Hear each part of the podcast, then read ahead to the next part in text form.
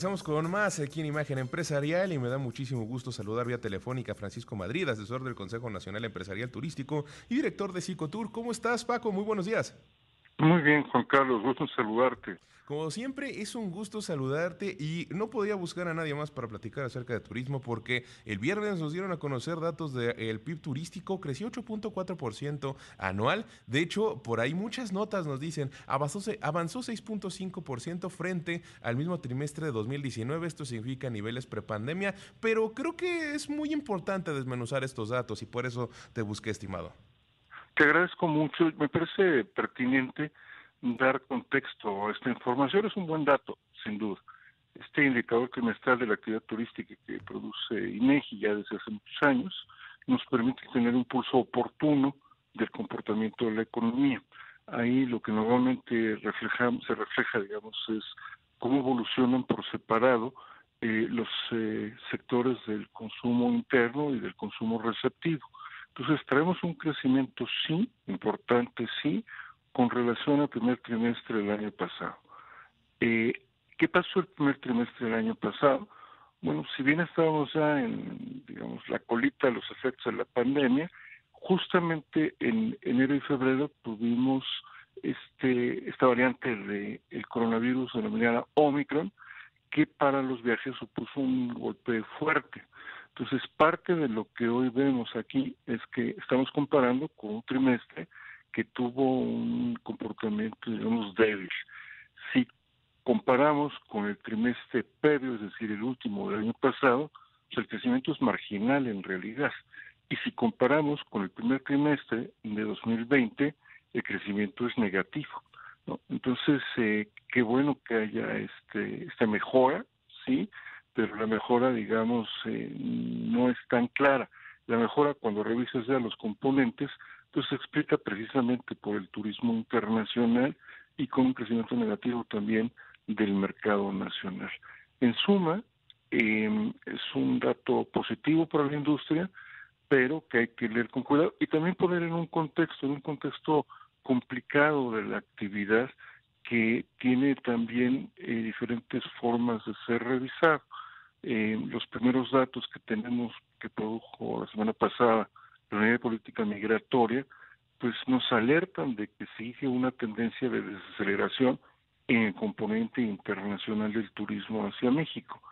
Si bien para los primeros seis meses del año tú puedes ver un crecimiento interanual de 2%, cuando revisas los meses de marzo a junio, pues ese crecimiento se diluye y de hecho en mercados tan importantes como Estados Unidos, número uno por cierto, tienes una caída de más del 11% con una reducción en comparación, insisto, con el primer, los primeros meses, marzo, junio de 2022, de más de 550 mil turistas. En los mercados 3 y 4, que son Colombia y Reino Unido, tienes reducciones de alrededor del 20%, y el caso de Brasil, pues la reducción es de casi el 50%, que sale ya con esto del top 10 de mercados emisores. Entonces tenemos una situación, yo diría, buena, con una sistemática producción de indicadores recientes de desaceleración del mercado internacional. Estimado, creo que también es entonces importante, ya que nos estás comentando estos datos y, para tratar de dar un contexto, ¿por qué hubo una caída frente al trimestre inmediato anterior? ¿Cuál es el, análisis? Con el trimestre inmediato anterior es eh, un crecimiento marginal, ¿no? Es crecimiento marginal nada más. Lo que lo que vamos a ver en el verano, y ahora hablamos un poco ya hacia adelante, no solamente hacia atrás, es que eh, se va a moderar esa desaceleración, es lo que pensamos. Hemos visto, un, digamos, reprogramación de vuelos, sobre todo al aeropuerto de Cancún, que toma casi la mitad de los pasajeros internacionales y traía datos positivos en eh, asientos disponibles para julio, agosto y septiembre, comparado con el año pasado. ¿no? Entonces, eso es bueno, creemos que esto moderará un poco el tema de la desaceleración internacional, aunque Vallarta, por su parte, trae 20% menos asientos. ¿no? Eh, y del otro lado, lo que sí vemos eh, es una, digamos, revitalización del consumo doméstico. Se ve muy bien lo que está pasando eh, con este mercado. Si tú hoy te acercas a un vuelo algún destino turístico eh, saliendo pues de la Ciudad de México, por ejemplo, que no solamente hay de la Ciudad de México, eh, vas a ver que los vuelos están yendo pues bastante llenos. ¿no? Eh, tenemos un aumento en el volumen de pasajeros en los primeros siete meses del año, en el caso del aeropuerto de Cancún, de 20%, y es un crecimiento sobre todo del mercado interno. Eh, eso nos ayuda, digamos, a compensar esta desaceleración del turismo internacional, pero así como nos ayuda, lo que nosotros pensamos en la psicotura agua es que deberíamos eh, entender que sí estamos en un proceso en el que la parte internacional se está desacelerando. ¿no? Ahora, creo que es importante, hablamos de muchas cifras y hablamos de muchos datos que siempre son la base para poder justificar argumentos, para justificar decisiones. Eh, creo que entonces es importante hacer una evaluación en la cual podamos explicar ¿Qué es lo que está sucediendo con el turismo nacional ya a unos años de la pandemia? ¿Estamos en el lugar donde querríamos estar o falta más para lograr un momento óptimo eh, que sea el completamente eh, o que lo podamos llamar completamente de recuperación frente a esos momentos tan complicados que se vivieron? Fíjate, justo a, tu pregunta, eh, propio INEGI nos eh, responde con otro indicador que se publicó hace unos días.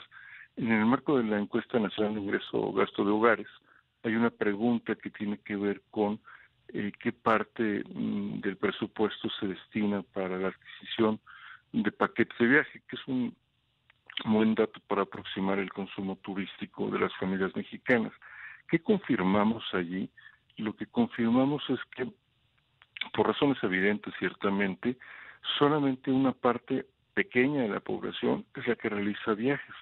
El 30% de la población de más altos ingresos, realiza casi el 80% del consumo de ejes turísticos. Si agregamos los niveles eh, cuarto y quinto, eh, los deciles estos de la encuesta, pues vamos a tener más del 90% del consumo turístico. Es decir, si hay una recuperación del mercado doméstico, si estamos viendo niveles prepandemia finalmente este año, pero hay una parte muy importante de la población pues que no tiene acceso a los viajes, ¿no? Yo creo que ese es un gran reto. Además, no es un tema, por cierto, que sea, eh, digamos, característico de esta administración en estos años recientes.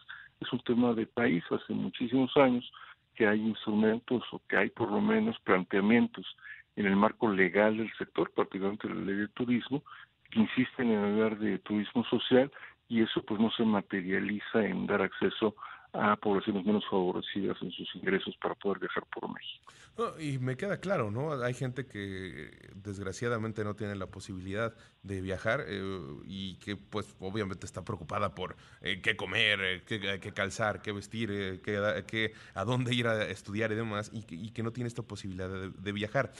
Y creo que entonces una pregunta válida es, ¿qué puede hacerse desde el sector turismo para diversificar un poco más la posibilidad de viaje para todas las personas? Hay, muchas cosas que se pueden hacer.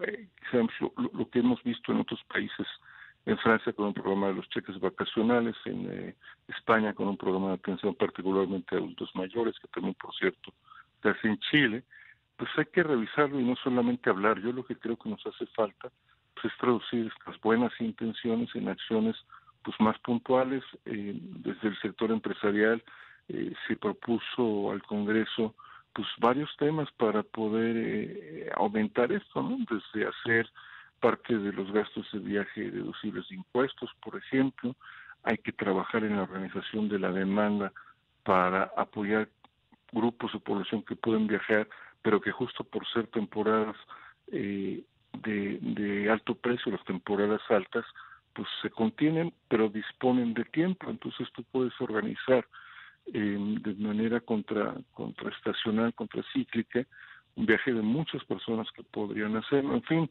mucho se puede hacer. Eh, yo diría, tratando de hacer una idea, pues simplemente deberíamos empezar por pasar de las discurso, del discurso de la narrativa, incluso la narrativa legal, pues a ir construyendo con hechos de la mano del sector empresarial. Pues, estimado Francisco Madrid, asesor del Consejo Nacional Empresarial Turístico y director de Cicutura Anáhuac, te doy las gracias por haber estado con nosotros. Como siempre, es muy importante tener eh, todo, eh, todo tu conocimiento que es amplio alrededor del sector turismo.